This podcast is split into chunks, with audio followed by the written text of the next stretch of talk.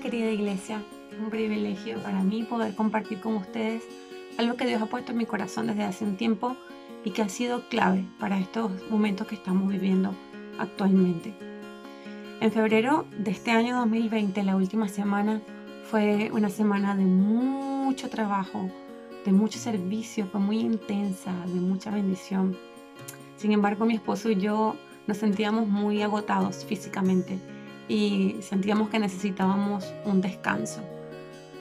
Así que Dios que es tan maravilloso eh, nos habló de una manera muy directa a mediados de esa semana, una mañana, y nos dijo que Él tenía preparado cinco días de descanso para nosotros. Y recuerdo que la tarde de ese mismo día, Él nos entregó el qué, el cómo, el cuándo, el dónde íbamos a tener este tiempo de descanso. Así que la semana siguiente pudimos llegar a un lugar hermoso, súper acogedor, en nuestro lugar favorito de la creación, que es el mar. Estábamos frente a la playa con una vista preciosa. Pero para mi sorpresa, ese día fue un día muy nublado. Y no solo ese día, sino también el segundo día y el tercer día.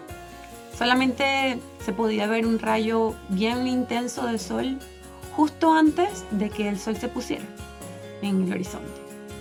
Y no era realmente lo que yo esperaba, a pesar de que creaba atardeceres hermosos, muy particulares, pero no era lo que yo esperaba. Así que ese tercer día, casi en lágrimas, le pregunté a Dios, Dios, porque si tú me conoces, conoces todo de mí, sabes que en el frío no me puedo relajar, sino que necesito calor, necesito ver el sol brillar para relajarme. ¿Por qué me diste días nublados? ¿Por qué me trajiste a este lugar tan precioso y me das puros días nublados? ¿Por qué eres así conmigo? Y recuerdo cuando Dios me, me contestó, me dijo, ¿quién dice que el sol no está brillando? ¿Quién dice que el sol no está allí? El hecho de que tú solamente puedas ver las nubes no quiere decir que el sol no esté brillando. Hay cosas que se pueden interponer entre tú y el sol, pero el sol siempre va a estar brillando para ti. Y así soy yo. A pesar de que vengan días difíciles, a pesar de que hayan días de calamidad, yo siempre estoy allí para ti. Y le pregunté, Dios, pero ¿por qué me hablas de esto ahora? Si realmente no siento que esté pasando por ningún tiempo de calamidad, ni de necesidad, ni de angustia, ni de problema.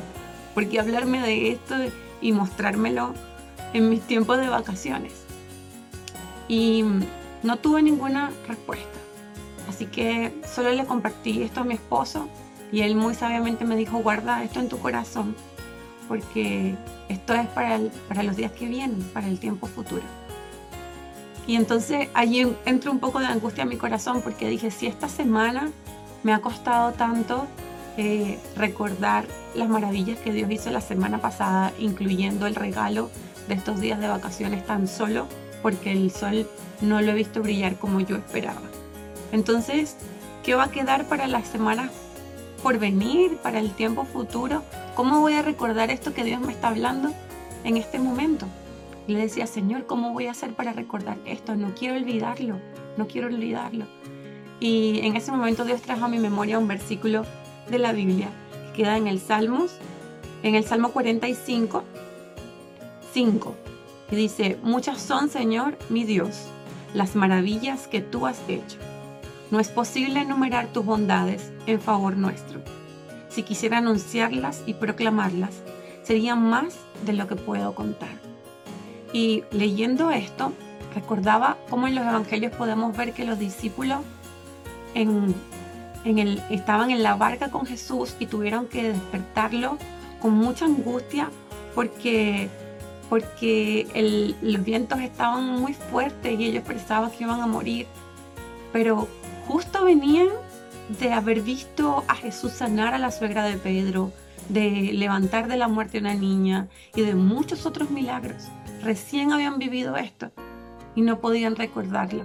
Así que este salmo para mí se convirtió en una clave. Yo no sé si David en ese momento estaba enumerando las bondades y los favores de Dios para, para aumentar su fe, para sentirse más fortalecido para el tiempo futuro, para enfrentar una situación, pero se convirtió para mí en una clave el poder enumerar los favores de Dios. Así que yo quiero animarte, iglesia, a que puedas tomar un papel y un lápiz y comenzar a enumerar esas maravillas de Dios. Y las maravillas de Dios eh, no son solamente cosas enormes y milagrosas, sino cosas que nosotros consideramos como pequeñas, como cada mañana el levantarnos, como tener una cama donde dormir, como tener alimentos, como tener la ropa, la ropa apropiada para vestirnos, como tener un lugar donde vivir, como tener nuestra familia, esté lejos o esté cerca, pero la tenemos, el tener salud. Estas cosas tenemos que las enumeres, porque enumerando cada una de ellas todos los días vas a poder ver cómo Dios brilla cada día, cada día en tu vida, a pesar de que no, no sucedan cosas exactamente como las que tú esperas. Pero Dios siempre está obrando en tu favor. Enumera sus bondades, enumera sus favores, enumera sus maravillas y ve cómo Dios cada día brilla en tu hogar, brilla en tu vida. Esto era lo que quería compartir contigo y espero que puedas tomarlo y comenzar a ver cómo Dios siempre está allí. Te mando un beso, un abrazo muy muy fuerte. Dios te bendiga.